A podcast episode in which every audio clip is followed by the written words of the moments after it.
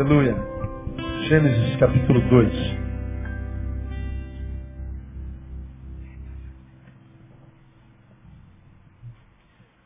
São sete horas agora, vamos embora mais cedo hoje, aleluia. Dia 13 ainda tem dinheiro ainda? Não, já acabou. Já acabou. Sempre sobra mesmo o salário, né? Então, mas se ainda sobrou, vai dar para você jantar com a sua mulher hoje ainda. Então se prepara aí. Não é para a gente ir embora mais cedo hoje.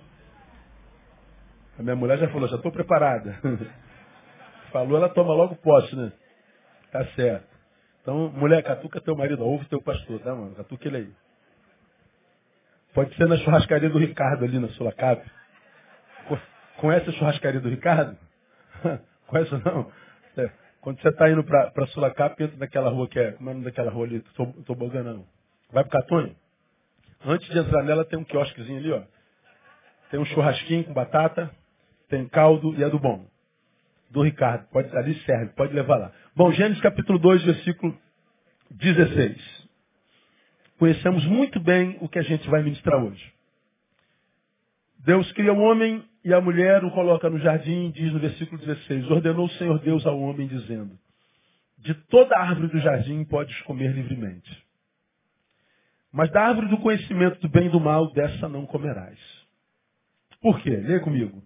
Porque no dia em que dela comeres, certamente morrereis. Ou morrerás. No dia em que dela comeres, certamente morrerás. Então essa é a, a, ordem de Deus ao casal que ele colocou no jardim. Na palavra seguinte, no versículo 18, vem a que a gente mais conhece em Gênesis. Disse mais o Senhor Deus, não é bom que o homem esteja só. Far-lhe uma ajudadora que lhe seja idônea. Deus coloca o homem e diz, não coma. E coloca uma mulher do lado dele para dizer, ajude-o. Mas é exatamente a mulher que Deus criou para ajudar, que a serpente conseguiu tentar, e depois de tentada, ela leva consigo seu marido. Então não comam, ou seja, obedeçam. Ah, hoje se discute muito sobre que fruta era essa, que fruto era esse, era maçã, era, não era. A Bíblia não fala que fruto era e nem importa, podia ser uma jaca. Mas não diz que fruto era. E a questão não é essa, a questão é obedeça. Como você já me ouviu pregando, alguém me, me interpelou, me interpelou, me fez uma pergunta, pastor, para que, que Deus botou essa bendita dessa árvore lá? Ele não podia fazer o homem, não botava essa árvore lá. Não tinha acontecido essa desgraça toda. Para que, que ele botou essa bendita essa árvore lá? Não tinha um jardim inteiro, não dava para ficar um jardim sem uma árvore. Pô, tem lógica que esse cara está falando. Mas Deus botou lá. E eu falei para ele, bom, eu não sei por que, que Deus botou lá, mas eu, eu, eu elucubro. Deus nos cria livres, filhos. Nem pecado conhecíamos. Deus coloca uma árvore que diz, se você comer, você morre, você perde sua liberdade. Parece a história da carochinha esse negócio. Mas vamos imaginar que Deus não colocasse lá, e Deus, como você já me ouviu pregando, dissesse assim, eu, você é livre. Eu acho que o homem não entenderia, ah, não teria consciência da sua liberdade, mas hoje, depois da, da desgraça acontecida, a gente consegue vislumbrar um pouquinho, ter um pouquinho de consciência do que é liberdade. Que liberdade seria liberdade de fato se o ser dito liberto não tivesse a opção de transgredir? Que liberdade seria liberdade de fato, de verdade, plena? Se o ser que é livre não tivesse opção de transgredir, por exemplo, se não houvesse árvore, Deus dissesse, você é livre. Livre para fazer a vontade dele. Quem é livre para fazer a vontade do libertador não é livre. O senhor está dizendo que eu sou livre? Sou. Posso desobedecer? Não. Então não sou livre.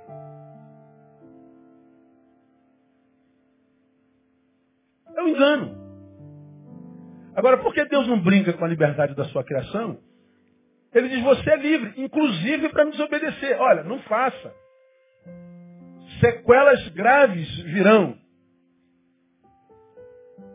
Mas como eu não quero te dar uma falsa liberdade, eu tenho que colocar isso aqui para que você tenha direito de exercer a tua liberdade na consciência que você tem. Como eu já disse aqui, se essa árvore não tivesse lá, eu não queria Deus, porque Deus seria um enganador. Me chama de liberto, mas me vende uma falsa liberdade, porque é uma liberdade só para fazer o que ele quer. É igual pessoas perguntam, pô, para que, que Deus criou o inferno? É para que o sujeito tenha opção. Porque se houvesse só o céu, seria ditadura celestial. Se o cara fala assim, eu não quero ir para o céu, eu não quero ficar contigo aí em cima. Ele tem que ter uma opção. Ó, oh, não vai para lá não, é furada, cara.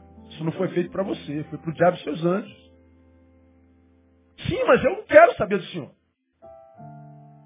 Não quero pensar em Ti, eu não quero acreditar em Ti, eu não quero obedecer, eu não quero saber do Senhor. Olha, então ele tem o direito de ir para onde ele quer. Ah, Deus, Deus não mandaria ninguém para o inferno. Deus não manda ninguém para o inferno. Todo mundo que vai para o inferno vai com as próprias pernas. O caminho é Cristo, ó.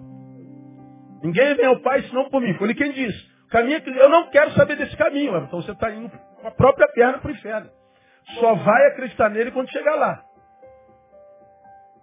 Porque alguns, tendendo para um, um diagnóstico equivocado a respeito da vontade de Deus, da bondade de Deus, imagina que Deus não jogaria ninguém lá. E Deus não joga. Daí vem a tal da doutrina do universalismo, que, que todo mundo será salvo no final, aquela coisa toda. Não tem muito respaldo isso não. Um dia a gente fala sobre isso. Então, tem que estar lá. Tem que ter opção. E eu, eu acho isso maravilhoso em Deus, porque se Deus dissesse, Neil, você está livre. Tá, tá bom, Deus. Livre para quê? Não, livre para fazer a minha vontade. Não, isso é Deus, isso é diabo. Porque quem faz assim é o diabo. O diabo arranca você das mãos de Deus e ele usa a religião para falar assim, a religião te escraviza, você é um escravo. A religião te emburrece, a religião, a religião, a religião, a cadeia, te sequela, te, te, te, te fraciona, te escraviza. Aí ele usa a religião para que você confunda religião e espiritualidade, religião e Deus. Espiritualidade e religião nada tem a ver, Deus e religião muito menos, mas todo mundo imagina que religião sempre tem a ver com Deus. E aí você, porque a religião adoeceu, você abre mão de Deus. Aí você imagina porque se libertou da religião e abriu mão de Deus, você está vivendo liberdade. Eu sou livre para fazer o que quiser. Pois é, só que ele nos diz que quando você vai viver liberdade, inconsequentemente, você acaba escravo dela.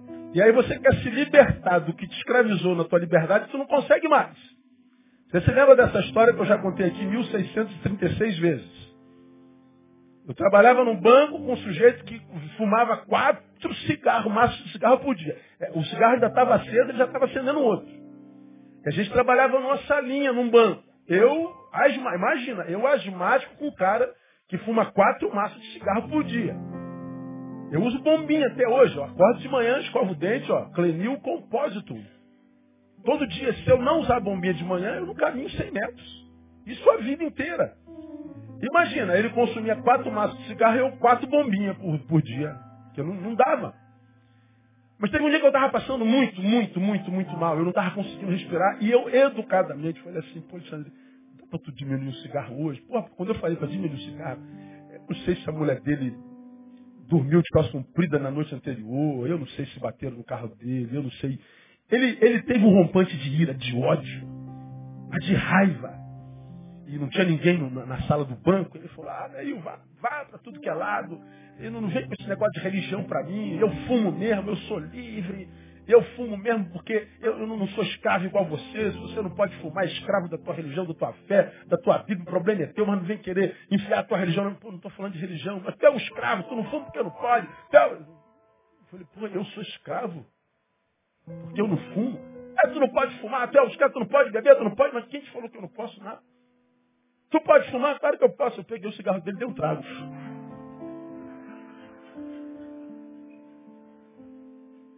Ele falou, Neilton, pode? Claro que eu posso, brother. Se eu comprar 15 maços de cigarro ali e fumar até morrer, quem vai me pedir? Ninguém, pô. Aí eu fui caminhando, porque eu, eu prendi a atenção. Quando eu dei o trago, ele ficou louco. Falei, Alexandre, eu posso? Eu posso. Aí eu falei, se eu for lá embaixo comprar lá, a gente almoçava, o restaurante era embaixo, a gente almoçava. Se eu for lá embaixo hoje no almoço, bota seu Januí, que era o nome do dono do bar. Bota uns, uma, uma, era, era, caninha da roça naquela. Bota, bota uma caninha da roça para mim. Toma, alguém vai me pedir? Não, ninguém vai te pedir, você é maior de idade. Pois é, eu posso. Se eu quiser pegar uma cliente dessa para um hotel depois de pedir, quem vai me pedir? Ninguém vai me pedir. Se eu quiser subir o morro, comprar um quilo de cocaína, cheira até morrer, quem vai me pedir? Ninguém. Então, Alexandre, eu posso fazer o que eu quiser. Agora, joga teu cigarro fora.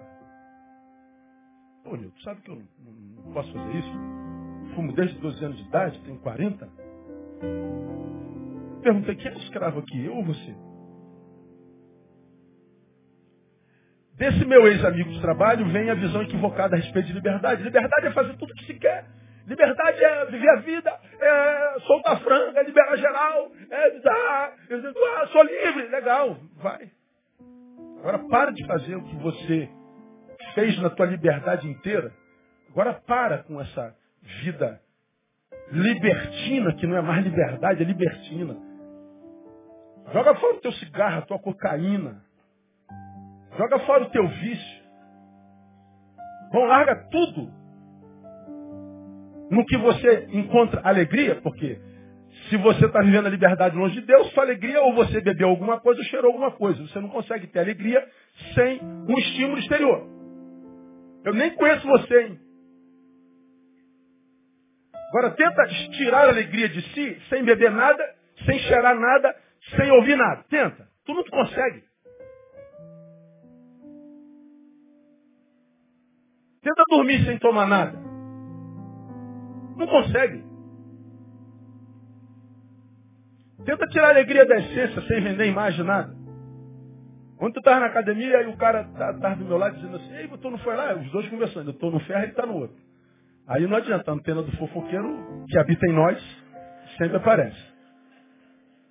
Que o cara tem 62 anos, meu. O que você fez? Na segunda-feira eu fui, não sei onde trabalhei, não sei onde, na terça-feira eu, eu bebi até cair. Meus filhos tiveram que me buscar no bar. Ei, cara, arrebentei a boca do balão. Eu falei, meu Deus, 62 anos. E ainda infeliz. Bebi até cair. Olha a alegria, olha a onda. Eu bebi até cair. E acha o máximo.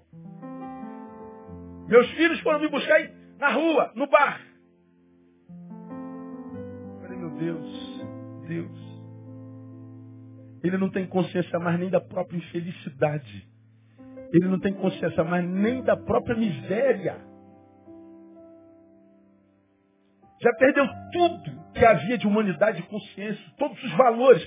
A liberdade transformada em libertinado sequestrou dele todo o senso ético, todo, toda a divisa de moralidade, de compostura, não existe mais nada. É um bicho que se alegra e se regozija no seu próprio vômito, na sua própria sujeira. É como o porco que encontra prazer na lama, que já não tem mais consciência da própria lama. Assim é o homem contemporâneo. Você está aqui. O problema é que como eu preguei de manhã e tenho empregado esses anos todos, é que essa porcaria toda, essa lama na qual a gente vive, ela não é revelada esteticamente, porque esteticamente você está bonita. Você botou silicone, né? Você está malhado, está tomando teu, a, a, tua bombinha.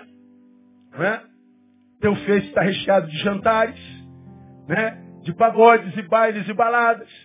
Todo mundo que vê teu face fala assim, olha que menina feliz, olha que cara malhado, olha que cara viajado. Todo mundo imagina que você é. E você sabe que não tem nada a ver com teu Facebook, você é uma farsa.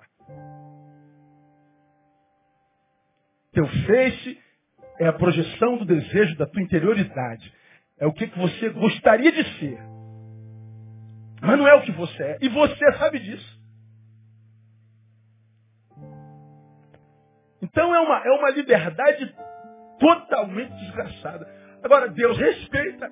Você desejou viver longe de mim? É, claro, imagina se Deus te botasse um bridão, te trouxesse de. Não, não, Senhor, eu quero que o meu filho me busque no bar. Agora, Deus vai respeitar. Porque Deus poderia muito bem tirar você de lá na mármore, vai me servir. Vai ser meu, vai ser pastor. Ó, imagina. Não, eu quero estar no vômito. Claro que Deus respeita. Se esse Deus não respeitasse o teu direito de viver no lixo, eu não queria esse Deus. Se não houvesse o meu direito de praticar o mal, se não houvesse o meu direito de acabar com a minha vida, se não houvesse em mim o direito de dizer eu não acredito em você, morra Deus, eu não queria esse Deus. Se eu não tivesse opção de ir para o inferno, se não tivesse a árvore para aquele homem pecar, se não tivesse, diante de um Deus que é do tamanho que é, a, a oportunidade de eu exercer minha liberdade de fato de verdade, ou seja, se ele me enganasse com a falsa liberdade, que é por engano, faz o que eu mando, eu não queria esse Deus. Não como. E o mais lindo dessa história está em 3,6. Passa aí um, um, uma paginazinha.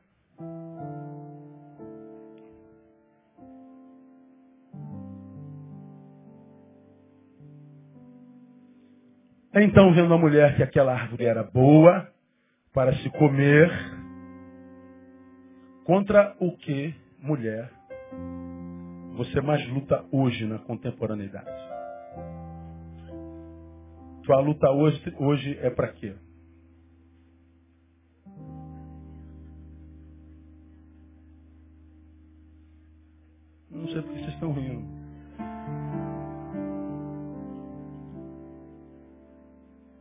Algumas entenderam. Algumas, tem, tem, tem mulher loura aí hoje, não tem? Fala a verdade. Hã? A tua luta é para parar de comer. Todas vocês aqui presentes têm dois quilos a mais contra os quais luta ferrenhamente, né? Ou não? Dá uma olhadinha para a irmã que está do seu lado. Veja se ela está lutando. Minha esposa está dizendo, olha para cá não. Da maldição total.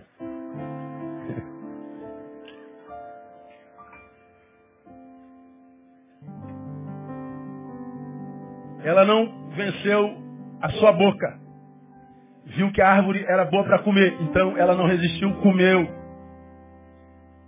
Tem mais. Agradável aos olhos. Estética. Imagem. E sobretudo, olha lá, árvore desejável para dar o quê? Entendimento. Eu quero ser bem alimentada, bonita e inteligente. Pô, tu imagina, quem achou uma mulher, irmão, bonita, inteligente, tu achou um tesouro assim, raro. Porque parece que são coisas inabitáveis. Ou é bonita ou é inteligente. Aí tu tá querendo demais também. A mulher estão brigando comigo. Um monte de mulher de cara feia comigo. Porque tu é bonito ou é inteligente? As duas coisas. As duas... Então tem problema de visão. Ah! Ai, Jesus, tem misericórdia. Estou acabando com a minha janta de hoje aí. Olha aí. Eu nem vou olhar para lá. É. Então, Está lá, a mulher, ela quer ser alimentada, ela quer ser bonita e quer ser inteligente. Então ela comeu da fruta, dizendo é, é gostoso, ela, ela é, comeu, é bonito. Mas sobretudo, ela está dizendo, eu vou comer, porque a serpente me disse, eu vou virar inteligente. Ou seja, Eva não era tão inteligente assim. Por quê? Porque ela acreditou que a inteligência, a sabedoria viria por osmose. Come a maçã e a maçã vai gerar é, é, sabedoria em você. Osmose é como pegar, como eu já falei sobre isso aqui ou em algum outro lugar, é como se tivesse um livro aqui, eu encosto o livro aqui e a sabedoria vai passar por osmose. Não existe isso. Agora veja que coisa interessante. A mulher pecou, o homem, a humanidade pecou por desejo de o quê? Entendimento. Era uma árvore desejável para dar entendimento. E por causa do desejo de sabedoria, por causa do desejo de entendimento, tomou do seu fruto, comeu, deu ao seu marido e ele também comeu. Bom, aí diz o texto que os olhos foram abertos. E quando os olhos foram abertos, a Bíblia está falando que a maldade entrou. Tanto é que assim que os olhos foram abertos, a maldade entrou, eles descobriram que estavam nus. Adoeceu a sexualidade, a fonte maior de prazer do ser humano. A razão da existência do homem é de onde a vida emana. Procriação. Adoece. Acabou o sexo como saúde, como prêmio da vida. Agora o sexo para muitos virou ganha-pão. O sexo não é mais um presente do céu para o homem, virou a razão da vida de alguns.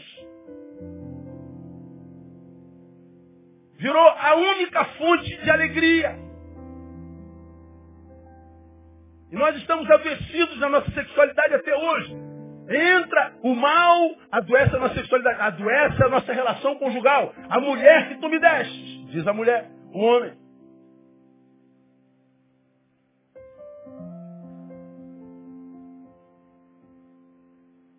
Acaba a nossa, a, nossa, a nossa saúde sexual, acaba a nossa relação conjugal, foi a mulher. Antes eu era protetor dela, agora eu sou acusador dela. Antes eu era o Deus dela, guardava. Hoje eu sou o diabo, acuso.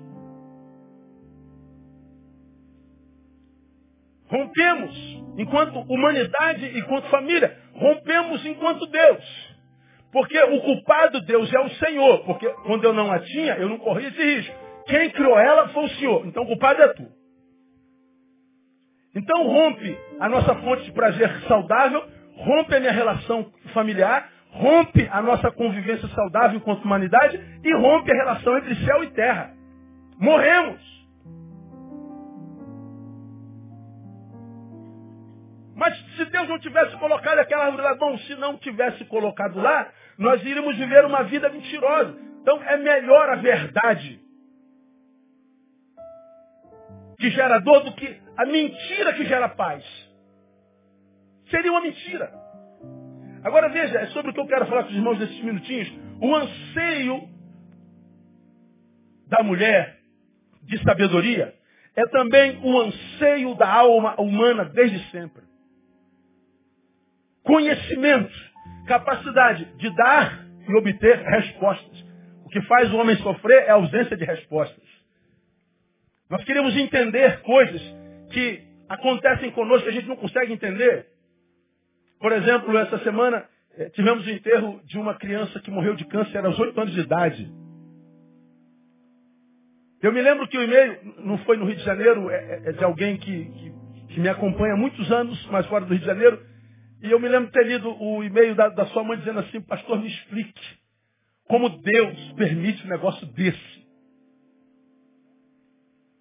Nós queremos respostas. Por que, que coisas ruins acontecem a pessoas boas? Por que, que coisas boas acontecem a pessoas ruins? Por quê? Por quê? Por quê? Por quê? Por quê? O que nos angustia é a ausência de resposta, de não ter bagagem de conhecimento para entender. A mulher queria entendimento, porque ela revela o anseio da alma humana. Nós queremos entender. Por que, que meu casamento não deu certo? Por que, que minha empresa faliu? Por que, que essa, essa tristeza me pegou? Ah, estamos atendendo uma, uma menina, filha de um pastor, que entrou em depressão por causa de um, de um, de um embate eclesiológico. Ele não imaginou que, que, que, que, que igreja poderia adoecê-lo. Ele tinha uma visão romântica de ministério, ele não tinha uma visão realística. Então ele está em profunda depressão, ele está dentro do quarto, ele não consegue sair, ele não come. Já emagreceu quilos sem fim. E a filha diz, pastor, pelo amor de Deus, como é que eu faço para salvar meu pai? Como é que isso acontece com o homem de Deus, pastor? A gente quer respostas, respostas, respostas. Respostas. Por que, que as pessoas se matam? Por que, que as pessoas fazem tanta loucura? Por quê? Por quê? Por quê? Então, o desejo da mulher era por conhecimento. Então, perceba, o, o pecado da desobediência foi produzido pelo desejo de entendimento, de conhecimento. Ora, esse desejo por conhecimento é maravilhoso. Quem dera todos nós tivéssemos e buscássemos conhecimento. O problema foi a metodologia. Ela quis pelo método mais fácil. Ela quis colher sem ter plantado. Ela quis recompensa sem trabalho. Ela queria um milagre cuja semente não foi plantada em tempo algum. O problema foi a metodologia. Então, o desejo de ter respostas gerou o pecado da desobediência. O desejo pelo conhecimento gerou o pecado que gerou o afastamento de Deus. Aí aqui eu me detenho. Eu fico pensando em Eva E a minha cabecinha pergunta assim, que tipo de respostas precisava Eva? Pensa, põe no lugar de Eva, meu. Para que, que Eva queria mais conhecimento do que tinha? Aí fiquei nas minhas elucubrações, né? Será que seria uma resposta é, na esfera social? Será que Eva está dizendo, Deus, que profissão que eu vou abraçar? Tem tanta profissão diante de mim. Vou ser plantador de alface? Colhedor de manga? O que, que Eva estava querendo saber o quê? Será que ela estava preocupada com, com a sua formação? Será que ela estava preocupada com a sua indumentária? Que vestido que eu uso hoje? Qual a roupa que eu vou usar hoje? Tu, tu imagina Eva preocupada como você, irmão? Com que roupa que eu vou para a igreja hoje? Aí tu abre o armário assim, tem 35 camisas, 28 calças, 200 pares de sapato. Aí você fala assim, hoje eu não vou à igreja não, que eu estou sem sapato. Um, um sapato. Que tipo de, de, de, crise tinha Eva? Será que a crise de Eva, ela precisava de, de, de, de sabedoria para as suas crises emocionais? Como, por exemplo, meu Deus, com quem que eu vou casar? Será que tem um marido nesse mundo para mim? Será que, ela, será que essa era a crise de Eva? Família? Será que ela tinha traumas passados? Será que ela tinha traumas do, da violência do pai dela, da mãe dela? Eva não tinha pai nem mãe, meu. Eva não tinha passado. Eva não tinha consciência do futuro. Do que que Eva buscava? O que, que ela buscava? Frustrações, complexos. Qual era a crise de Eva? Era religiosa. O que ela queria saber no campo religioso? A quem servir? Qual religião que eu vou, que eu vou seguir? Como? Qual era a necessidade de sabedoria dela? Qual era a necessidade? Qual igreja eu vou congregar? Você é batista, metodista ou assembleano? Ela não podia ter esse tipo de, de, de quais eram as respostas que Eva precisava, para as quais ela então buscava entendimento com tanta volúpia a ponto de fazer a besteira que fez com a sua própria vida. Quais eram as, as, as respostas buscadas por ela? Bom, eu penso que as respostas que Eva buscava eram as mesmas que nós buscamos hoje. São perguntas inerentes à existência. Então ela busca o que eu vou chamar de respostas existenciais. Respostas existenciais é o que, é que eu estou fazendo aqui? Qual a razão da minha vida? Você perguntou isso para você? Será que você tinha que nascer mesmo?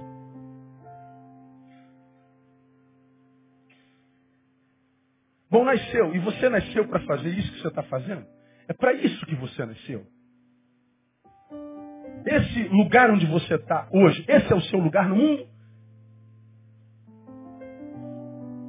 Você acha que onde você está, nesse momento histórico da sua existência, no, no, auge do que a gente chama agora, aí onde você está, nesse lugar da tua existência, onde você habita, onde você é, o que você, você acha que quando Deus pensou você na eternidade, Ele pensou esse hoje para você. É isso aí que Deus queria de você.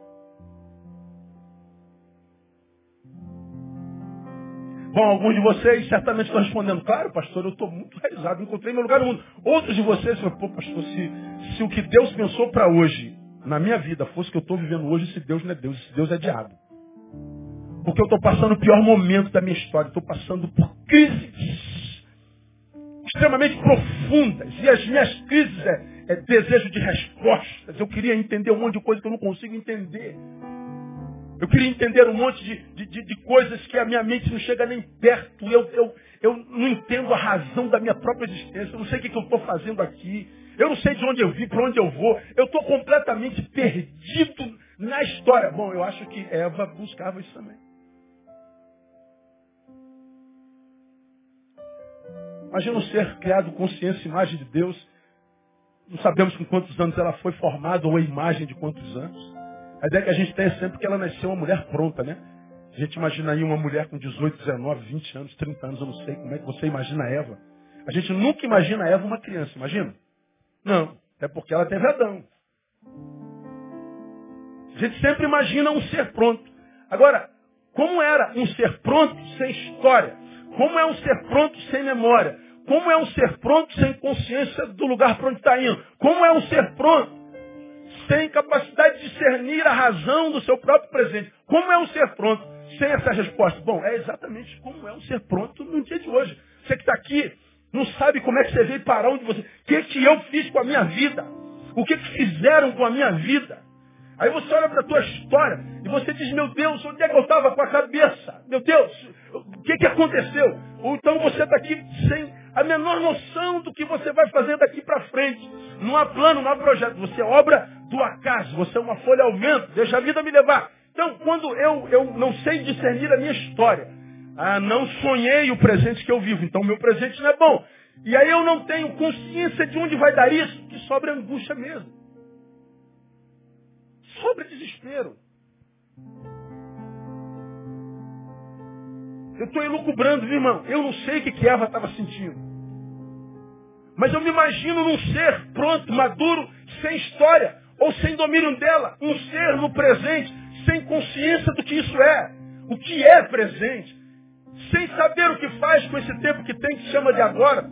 Porque não tem a menor perspectiva do amanhã. Está sendo jogado na vida como quem, como quem é, um, é uma roda em movimento, sem projeto, impulsionado por um motor com o qual não tem contato, como um carro. O pneu está lá, o motor está cá. Eles nunca se veem, eles não se encontram, mas ela está se movimentando por, por, por, por, por propulsão desse motor. Mas você não tem consciência. Quantas vidas assim no dia de hoje? Gente completamente perdida no mundo.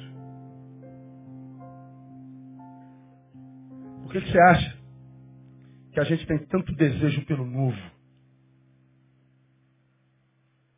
Por que, que a gente está sempre buscando uma experiência nova, seja sexual, conjugal, profissional, religiosa?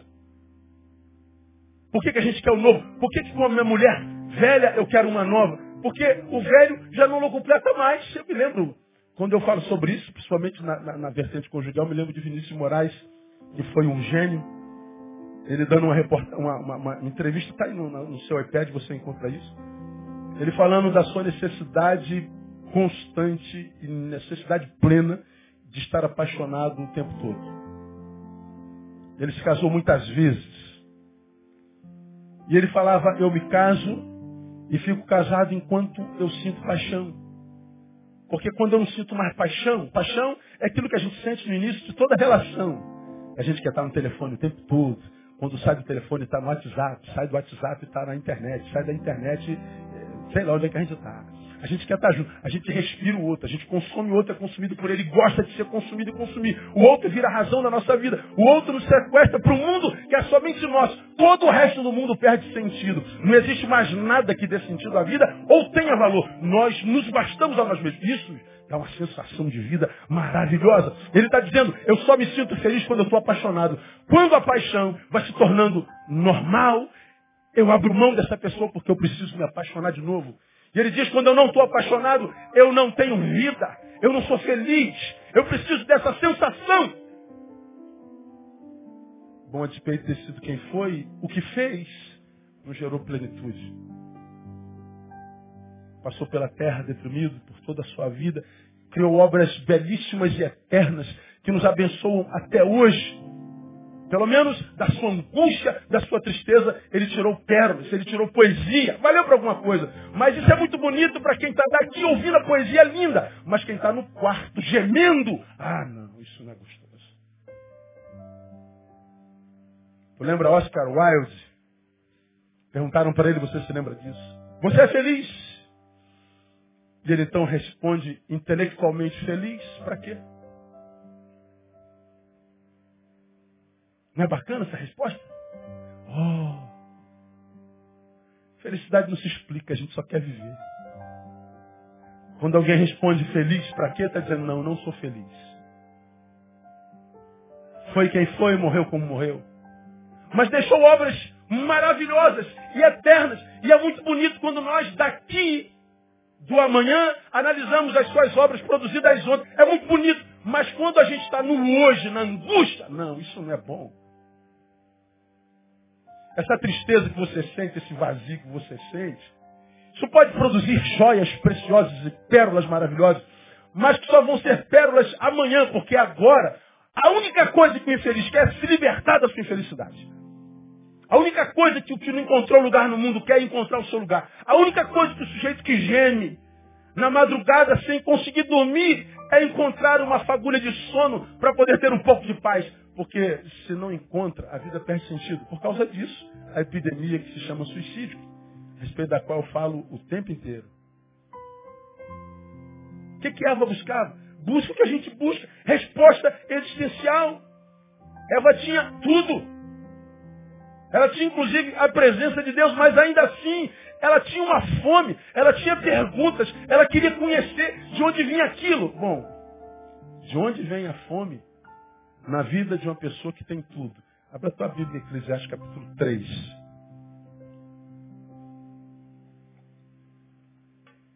Eclesiastes 3, 11. Alguns de vocês já conhecem esse texto. Talvez responda essa angústia que assola o homem desde o Éden. Principalmente, principalmente agora na pós-modernidade, onde nós temos tudo, a tecnologia nos promove conforto, a tecnologia nos produz é, é, é economia de esforço, a tecnologia nos produz tanta coisa boa, e a despeito de tanta coisa boa que nós temos ao nosso redor, o nosso interior continua vazio e angustiado. E a gente não sabe por que, tendo tudo, ainda assim somos infelizes e abrimos mão da vida com tanta facilidade. Bom, no 11 de Eclesiastes 3 está dito, tudo fez formoso em seu tempo. Também pôs na mente do homem, está aqui no, no telão, ó. também pôs na mente do homem o que? Leia comigo, a ideia da eternidade. Se bem que este não possa descobrir a obra que Deus fez desde o princípio até o fim. Tudo fez formoso em seu tempo, e essa segunda frase que eu quero parar com você. Também pôs na mente do homem a ideia da eternidade. Deus está dizendo assim, ó, Ele nos fez perfeitos. Ele nos fez formosos. Ele nos fez a sua imagem e semelhança.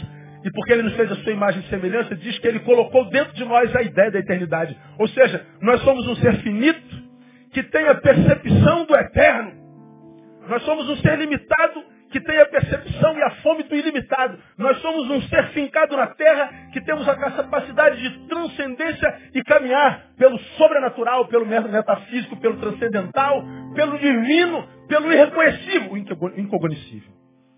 Deus nos fez um ser pequeno com a capacidade de caminhar dentro de nós, no mundo maior do que o universo que tem do lado de fora. Deus colocou em nós a ideia da eternidade. É daí que vem o seu vazio. É daí que vem a angústia do homem.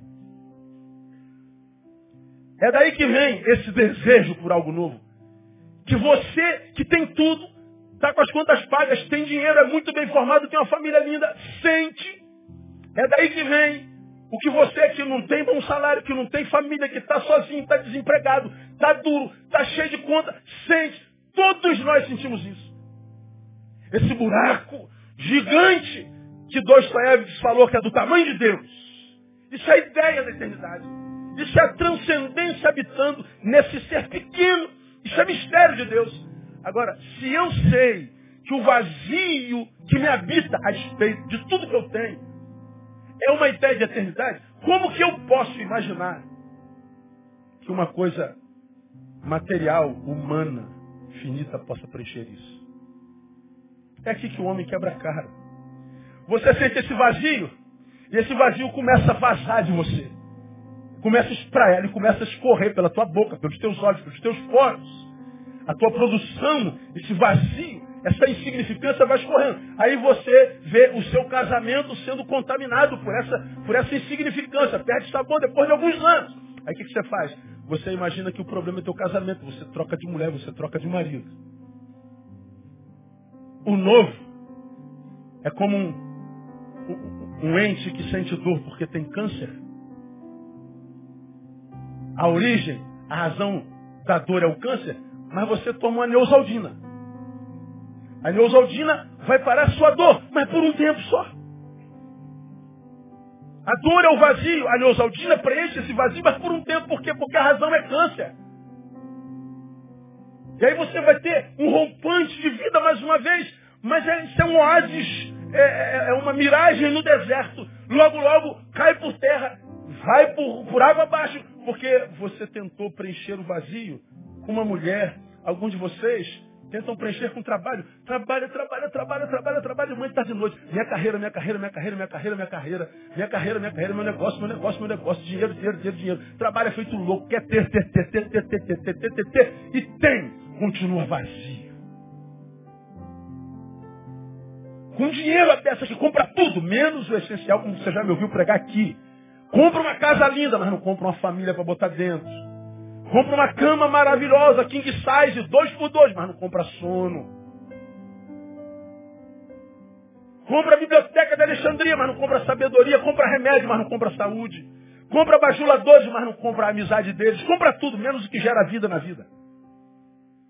E você já fracassou na família, já fracassou no trabalho. E agora o que você vai fazer? Ah, eu vou viajar. E aí viagem é a paixão de quase todo ser humano.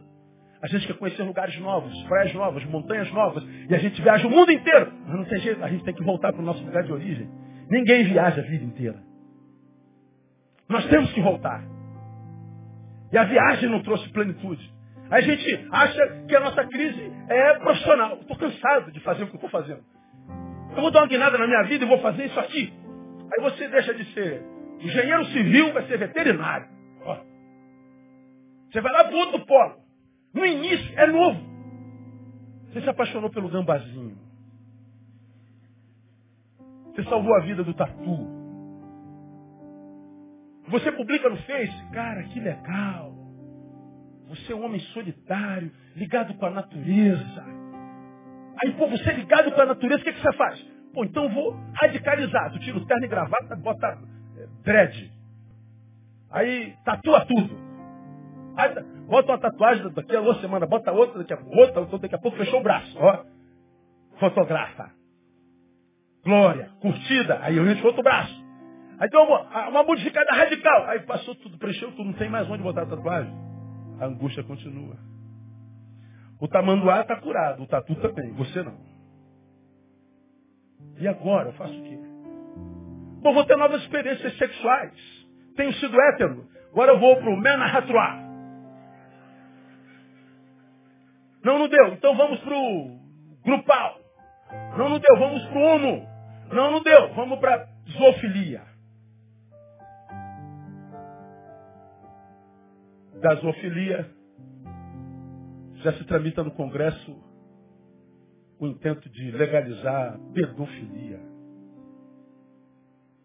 A gente quer o um novo. Novas experiências. Novos passeios. Por que tanta busca? Não conseguir a sexualidade. Bom, vou mergulhar com tubarão. E o cara mergulha com tubarão branco, com jacaré. Agora você vê, tem uns caras aí, não sei aonde, que eles estão caminhando nos arranha-céus do mundo, já viu? Quem já viu isso aí? É uma meia dúzia. Joga lá no, no Google lá.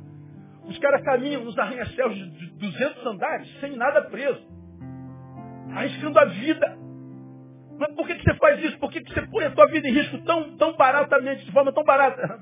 Eu preciso de experiência nova. E os homens estão buscando experiências. E depois de cada experiência que sofre a frustração. Sabe por que, que sobra, sobra a frustração?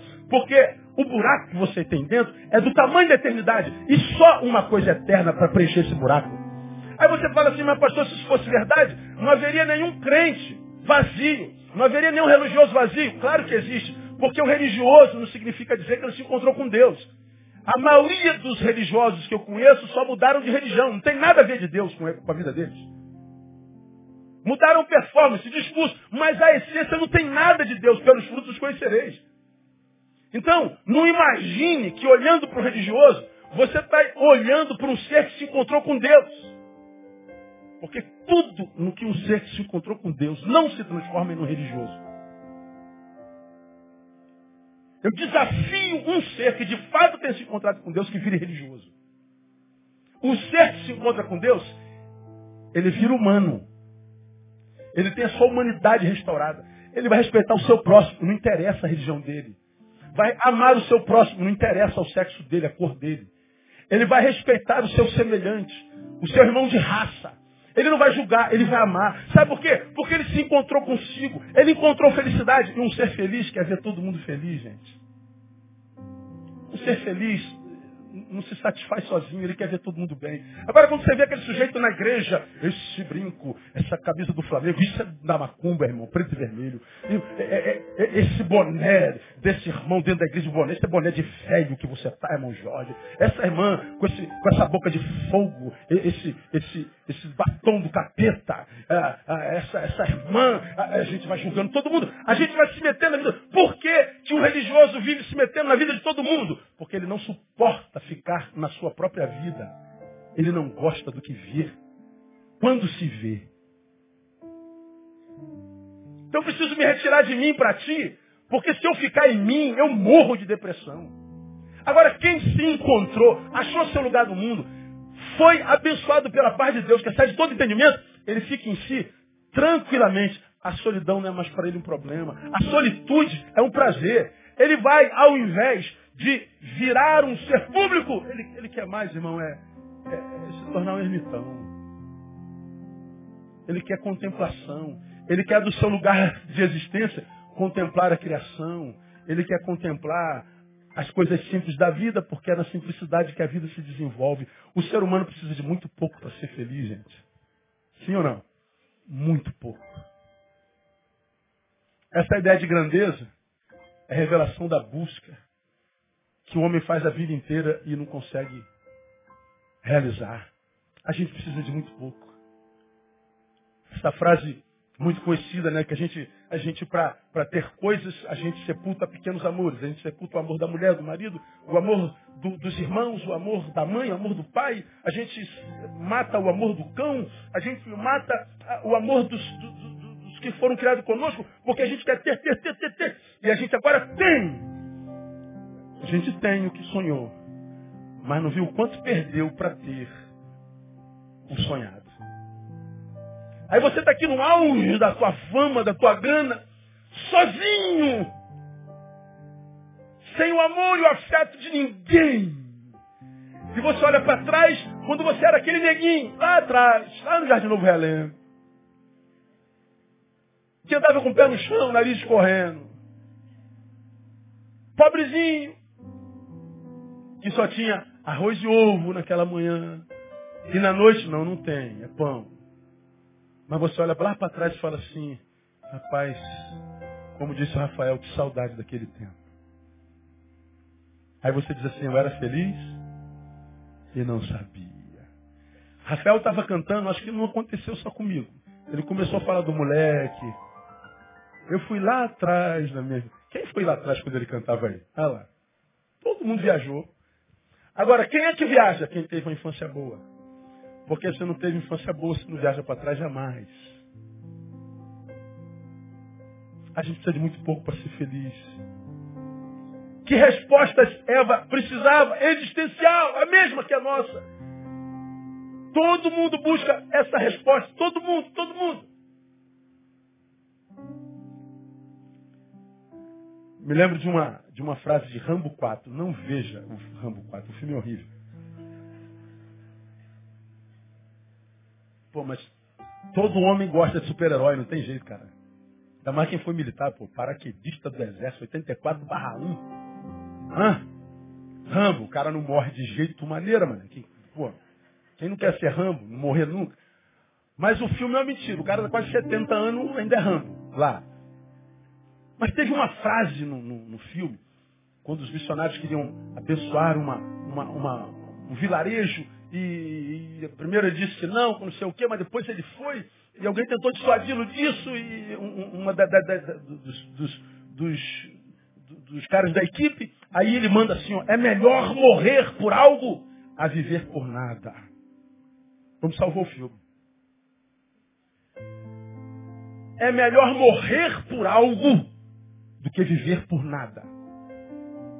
Porque alguém disse, você está indo para um, um, negócio suicida. Mas o suicídio era em torno de salvar alguém. Algo significante, grande, portentoso, valoroso, real, verdadeiro. Ele está dizendo, eu prefiro morrer por algo do que viver por nada. Ele está dizendo, existir sem propósito, sem achar seu lugar no mundo. Existir carregando esse vazio que a gente não consegue preencher em lugar nenhum, isso é insuportável. Esse vazio faz brotar em nós um ser que a gente não ama, que a gente não conhece, que a gente odeia. Que de vez em quando aparece dentro de nós que a gente não sabe de onde. Eu falei, meu Deus, que, que raça, que desgraça de homem esse que habita em mim, que pensamento é esse? Que sentimento é esse de morte, de ódio, de vingança? Meu Deus, que ser maldito é esse no qual estou me transformando? Que eu não curto, que eu não gosto. Aí o que, que você faz? Você investe na imagem, que é para não se encontrar com essa coisa que habita dentro do nosso vazio. Agora, o que, eu quero dizer para você nessa noite, meu irmão? Esse vazio que você tem é do tamanho de Deus. E não há nada menor que ele que vai preencher. A igreja batista betana não pode preencher esse vazio. A teologia que se prega aqui não pode preencher esse vazio. As experiências e os serviços que a gente não pode. Só Deus em Cristo Jesus, Jesus de Nazaré. Porque Deus nos amou de tal forma que mesmo tendo nós escolhido a desobediência, tendo nós nos afastado dele porque comemos do fruto, Deus não desiste de nós e lá na frente manda Jesus de Nazaré. Como quem diz, vocês desistiram de mim, mas eu não desisto de vocês. Eu mando meu filho e ele arranca, ele anula o escrito de dívida que havia de vocês para comigo. Está tudo pago. Quando Jesus vem e nós o aceitamos, nós voltamos para o jardim. E no jardim continuam com árvores proibidas. Mas em Jesus nós temos autonomia para, diferente de Eva, dizer não. Nós alcançamos autonomia nele. É só nele que a gente se preenche. Não tem nada a ver com religião. Tem nada a ver com nada. Aí você fala assim, não, pastor, o, o filósofo preencheu. Que filósofo preencheu? Qual filósofo você conhece que morreu feliz? Qual filósofo? Leia a história de todos eles, todos eles, todos. Me diga um que pelo seu saber só não encontrou angústia. Que bom que as suas angústias produziram filosofia que a gente estuda hoje. Maravilhoso. Mas é hoje. Mas lá na angústia, tu imagina Nietzsche, meu irmão que foi um dos mais brilhantes, com uma lanternazinha assim, ó. Uma lanternazinha. Pequenininha. No meio da praça, onde está Deus? Onde está Deus? Cadê? Alguém viu Deus? Alguém viu Deus? Não, Deus está morto, nós o matamos. Ele está falando do que? Do seu vazio. Ele está revelando aonde ele sabe encontraria a solução para a sua angústia passou pela história como um ateu. Mas joga aí, ó. A oração de Nietzsche ao Deus desconhecido. Veja a oração dele aí. Deixa eu ver se eu acho aqui, ó. Tá nem no meu script esse negócio. Deixa eu ver a oração de Ni. Ni é. Ti. Como é que escreve? Tixi. Vamos ver se é isso. Está errado isso não, mas vai aparecer, quer ver? Angústia. Deus está morto. Nós o matamos. Não matamos nada. Matamos o Deus que nós criamos. Aqui, ó, a oração de Nietzsche, o Deus desconhecido. O Wi-Fi hoje está de brincadeira. Geralmente a gente clica, puf, aparece rapidinho. Mas hoje, como Deus está querendo salvar a gente hoje,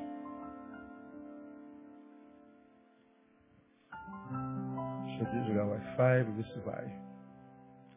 Não foi. Me dá 15 minutos aí que eu, eu boto. O Safari não pôde abrir a página porque a conexão de rede foi perdida. Não, espero. Vou te ganhar na unha, Satanás.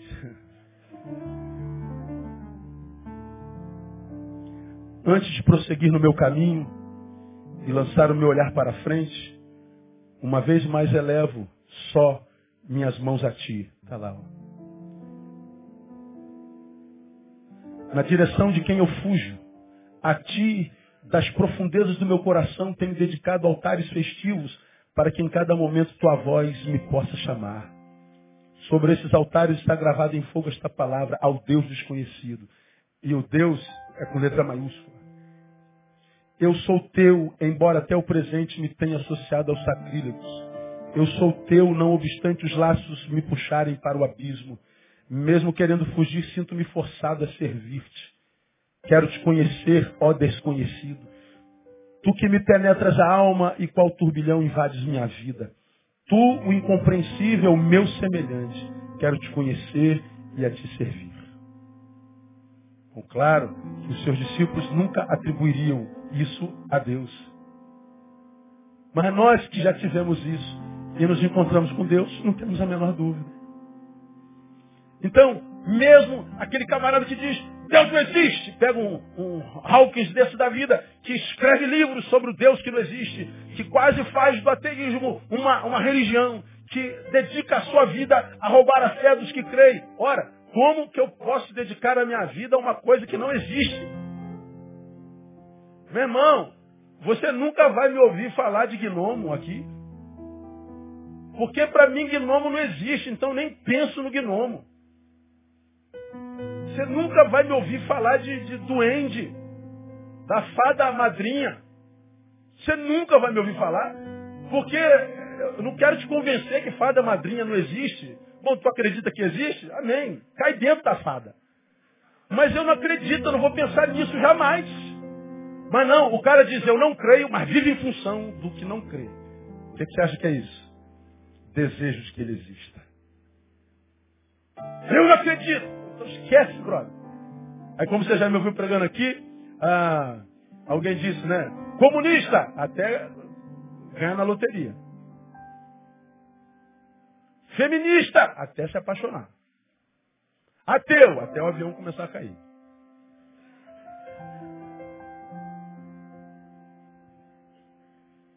Para que, que nós existimos? De onde vem esse vazio que habita todo ser, o que crê, o que não crê, o que tem, o que não tem, o gordo e o magro, o preto e o branco? Vem desse buraco que existe dentro de nós, que é a ideia da eternidade. Isso se chama transcendência. Ou seja, não há em mim, nem no igual, o suficiente para preencher o que habita dentro desse corpo de 1,86m. Qualquer um sabe disso. Não há nada que possa preencher esse vazio que está aqui, esse, esse, esse, negócio que às vezes a, a gente não consegue respirar, que faz a gente ter vontade de morrer, de abdicar da vida. Nada pode preencher esse negócio. Troca de marido, irmã. Troca de, de homem, troca de mulher, troca de profissão, troca de sexo, troca do que você quiser. Vai continuar vazio. Por quê? Porque a razão da nossa vida está em João 3,16. Texto áudio da Bíblia Sagrada. Recita comigo. Porque Deus amou o mundo de tal maneira, deu seu Filho unigênito, para que todo aquele que nele crer não pereça, mas tenha vida eterna, transcendência. Não pereça, ele não está falando só do inferno, não. Não é só do inferno geográfico, é do inferno existencial. Porque quem não vive nele está morto. Como que você morto vai querer encontrar alegria na vida? Não tem como. Tem que beber alguma coisa. Tem que cheirar alguma coisa. Tem que se apaixonar, ué.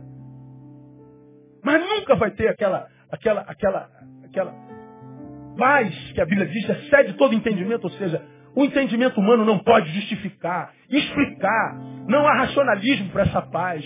Não há filósofo, teólogo. Não há ninguém que possa explicar esse negócio. Ou se vive, ou não se crê. Não tem na humanidade alguém capaz de justificar isso. Só a experiência. Para que, que Jesus veio? Para que a gente tivesse transcendência, ou seja, não só fôssemos para o inferno, como não permitisse que o inferno viesse até nós. E o inferno é o lugar onde Deus não está. Se o vazio está aí, Deus não está, isso é inferno. Porque, terminei, Eva queria sabedoria, resposta existencial. Por último, resposta afetiva afetivo. Sempre me perguntei onde estava Adão quando Eva trocava aquele papo com a serpente. Onde é que aquele cara estava? Devia estar na empresa, na fábrica, cuidando das crianças. Na igreja, na reunião do presbitério. Onde é que o cara, o miserável, estava?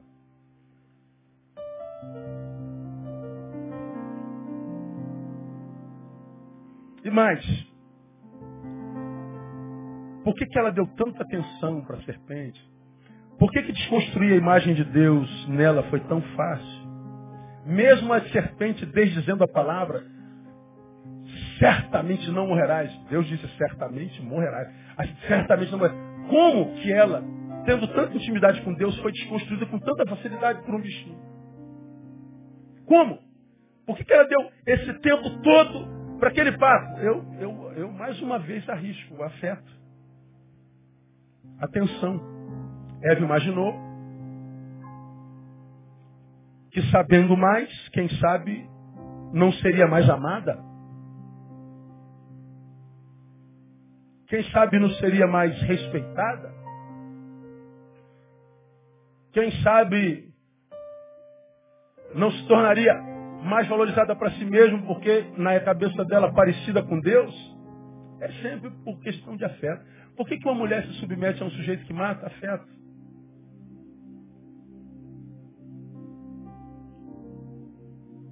Por que, que nós nos submetemos a tantas cadeias relacionais? Afeto. Nós preferimos a ignorância, a violência do que a solidão. Nós vendemos a liberdade por necessidade afetiva. Vendemos a alma para o inferno, necessidade afetiva. Por que, que a gente busca fama instantânea? Como se isso fosse a razão da nossa vida. Porque a fama vende a imagem do que nós somos quem sabe, famosos, temos um pouquinho mais de afeto.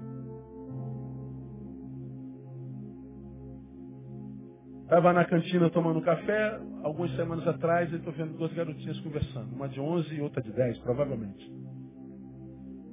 Qual o teu sonho? Uma perguntou para a outra. Ela falou assim, meu sonho é ser a Nicole Bauman.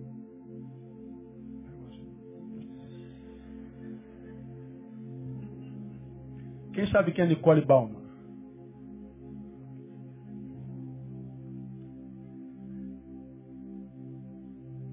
Aí eu fiquei pensando, que ela, que é Nicole Bauman para ela? Um corpo bonito. Mas já viram aquilo falando?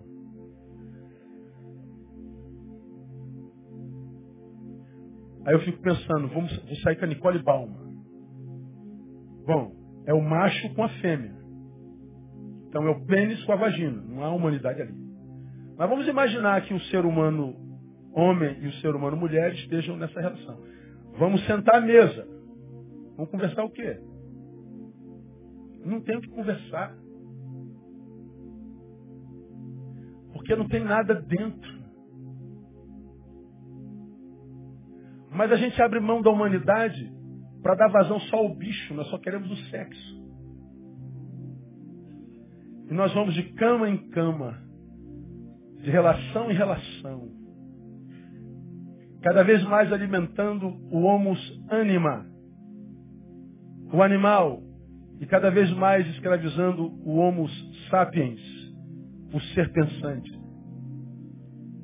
E aí, esse animal que sepulta o ser que pensa, o homus anima, sepulta o homem ético, o homem de valor, esse homem sepultado dentro do bicho perde espaço e o bicho, porque sem controle vira monstro.